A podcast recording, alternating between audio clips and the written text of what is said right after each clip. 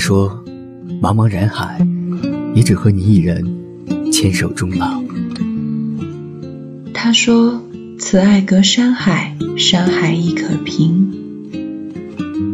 那些关于异地恋的故事，关于你我的年华，送给努力去爱的我们。感谢曾经那么勇敢的自己。他们的异地恋，醒来觉得甚是爱你。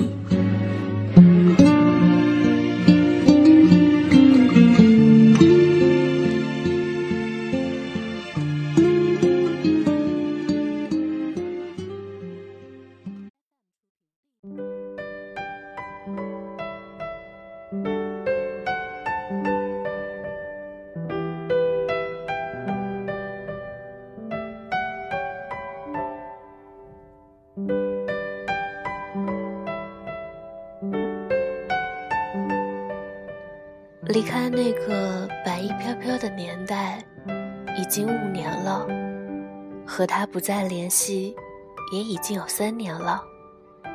很久很久，会在朋友那边听到关于他的消息；很久很久，会在梦里再和他遇见一次。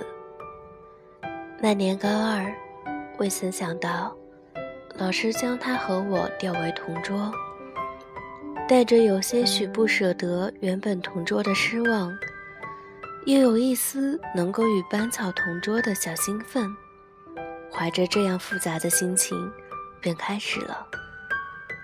之前的一年，未曾过多的和他有接触，加之他的内向和安静，我们之间的交流并不多，我们的成绩也是差不多，中等。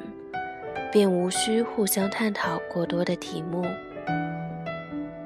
因为他不会的题目多半也是我不懂的。照理来说，我们之间应该平平淡淡的过完剩下的高中日子。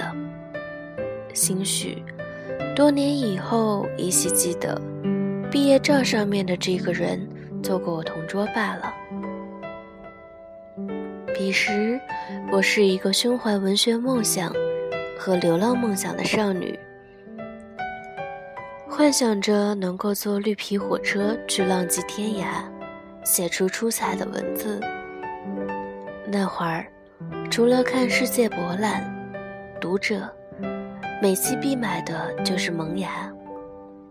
有一天，我看着学妹珍珍就去了上海。去那个在巨鹿路的中学参加复试。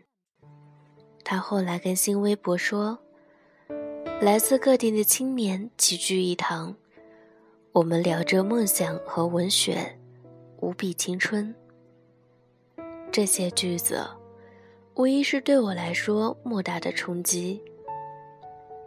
自己心里的声音便说：“我也要像他那样，我也要去上海。”我也要去青春。依然记得，我的第一篇文章来自庄子的《逍遥游》。每到下午自习课，便开始写啊写。你写什么呢？有一天，他这么问我：“稿子，我要投新概念。写完给我看看吧。”那时候，他带着淡淡的微笑。眼睛里充满了期待。没过几天，稿子交到了他的手里，他拿起铅笔，能写上我的感受吗？阳光温柔，他轻轻念着我的文章，时不时拿起笔写下几个字，又时不时看看我。那两节自习课。我便在看着他认真的侧脸中度过了。十二月三十一日，是新概念放稿的日子。晚上，我们照常一起在学校自习、吃饭。路过报刊亭的时候，我买了当期的《萌芽》。我们沿着夜色朦胧的街道，一直走着。一直也没有敢看名单，直到自习室门口，借着微微的灯光，我才打开复试名单。自然是没有我的。我看着他，依然是带着淡淡的微笑，那双眼睛在月光下湖水似的温柔了起来。我至今也无法忘记那个拥抱，空气中飘散着淡淡的洗发水的香味，说不上来的心情。究竟是失望，是兴奋，还是有些所的安慰？短短的几秒钟，那些虽然错过比赛，但是好好珍惜这个美好的时光。希望这个拥抱再久再久一点吧。这类的青春小说桥段没有发生，我仿佛是呆了一般，看看月色。看看他的微笑。等跨年去看飘雪吧。这个南方小城，从来是没有下过雪的。然而我一口就答应了。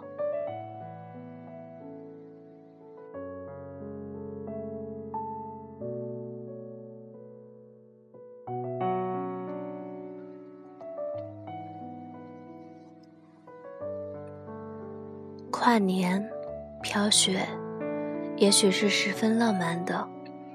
可当他牵着女朋友的手，我站在一旁，才觉得自己是不该在的外人。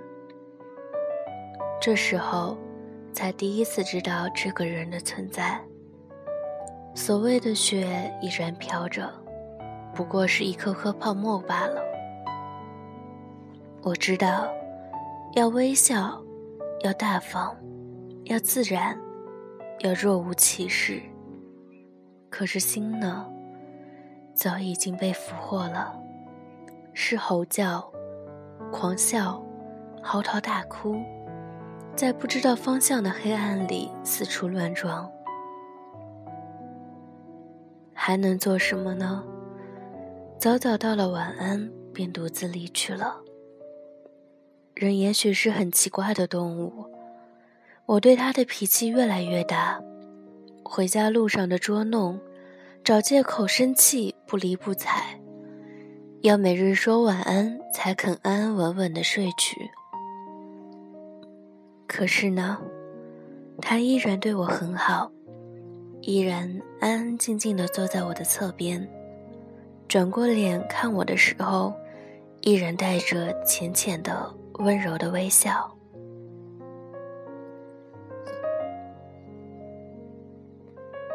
现在想来，也许是有些醋意，也应该是盼望得到更多的注意。我竟然因为一些琐碎的小事，擅自搬离了座位，回到原来的同桌身边坐下。老师们是很宽容的。在高三那样的时候，竟不管我们的座位。是的，我就任由着自己的性子，怎么也不回去。因为坐在他的斜后方，每堂课都可以仔仔细细地看着他的侧脸。也许他早就发现了，所以不时扭头，目光相遇的时候。不过还是那个经典的微笑罢了。生日那天早晨，来到教室的时候，看见抽屉里早有了许许多多同学们留的有趣的礼物，心情自然是十分欢喜的。还在偷偷的看着他的侧脸，突然，他便转过了头。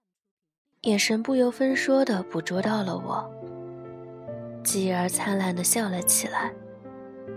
在我的记忆里，那是唯一一次不再是淡淡的微笑，仿佛温暖的阳光一般扑面而来。他从口袋里掏出一个蓝色的小盒子，打开来放在我的面前，是一只手表。接着，他竟大胆地捧着我的脸，涩涩地说出了那一句：“生日快乐。”我还没有来得及答应，便看着他离开了。那个笑容，仿佛是水晶一般嵌入了我的生命，再也难以忘记。很快，迎来了高考，我们便各奔东西了。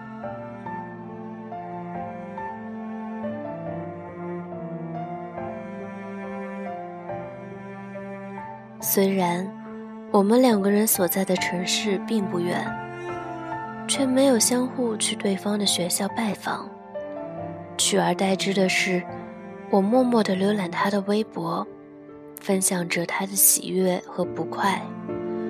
我像和他的同校高中同学打听着他的生活和计划，加入了院足球队，有了新的女朋友，打算考研究生。我依旧无法忘记他，依旧想念每个阳光温暖的下午，坐在他的身边，静静地看着他的侧脸，他的微笑和他的眼神。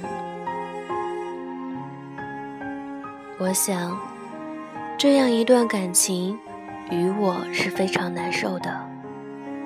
若说高考前的那些小情怀是过往的美好记忆。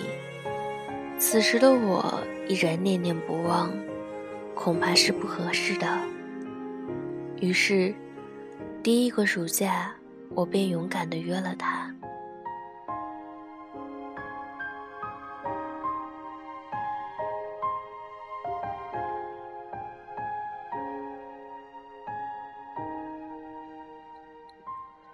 在火锅店内，我们依然平稳的聊天。诉说着彼此大学的故事，但更多的是回忆一点过去和展望一些未来。看着咕咕冒泡的火锅，我不知道有多少次想要开口对他说出来，是该勇敢些、委婉些，还是更大方自信一些？每一次的心情，自己都是拿捏不稳的。就这样一直到最后，也没能说出口。直到再次入冬的时候，又到了我的生日，零点等到了他的消息，我颤抖的身体回了这样一条勇敢的讯息：谢谢你的生日祝福。我想，你应该也是猜到了，我是非常喜欢你的，是真的喜欢。和室友切着蛋糕的时候，收到了回讯。我想，我们还是做好朋友吧。这是一个非常俗气的桥段，战战兢兢地道出自己的心声，随后以好朋友结尾。那时我仿佛松了一口大气，终恐怕也是很好的选择。我幻想未来他有了宝宝，我们还依然有联系，周末泡茶聊天，回忆过去。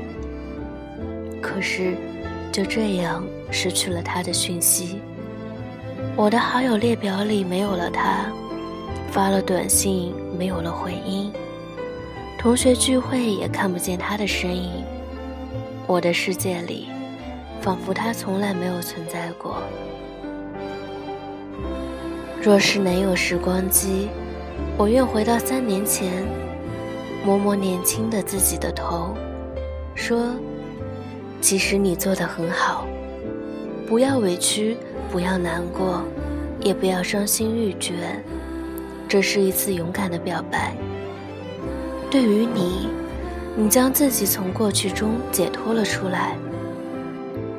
也许那段时间难熬了一些。”也许影响了你的功课和生活，但这是你找中的自己，终于迈向前进的勇敢的表现。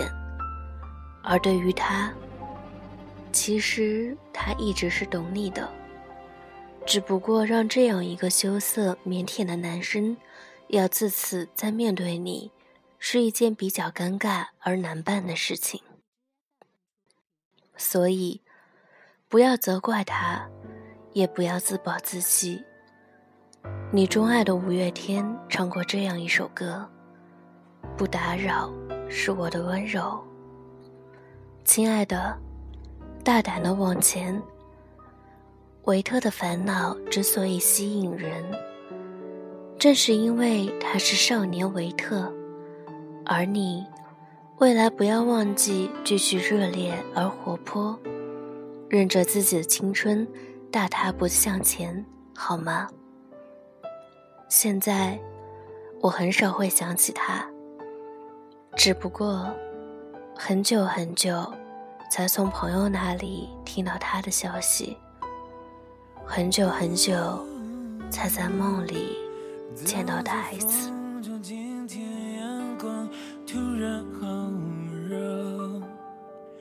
天的温柔柔，地的温柔，像你抱着我。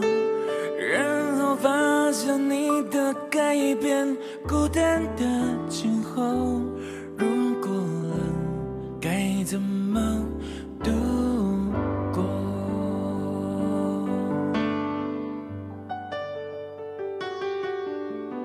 天边风光，身边的光都不在你眼中。你的眼中藏着什么？我从来都不懂。没有关系，你的世界就让你拥有，不打扰是我的温柔。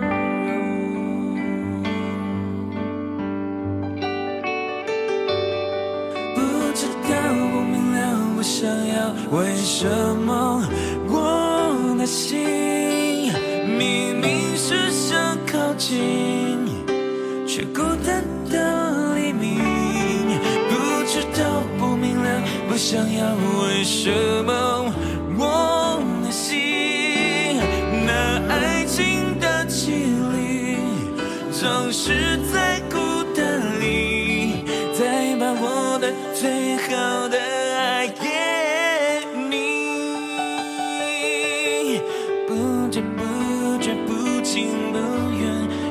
想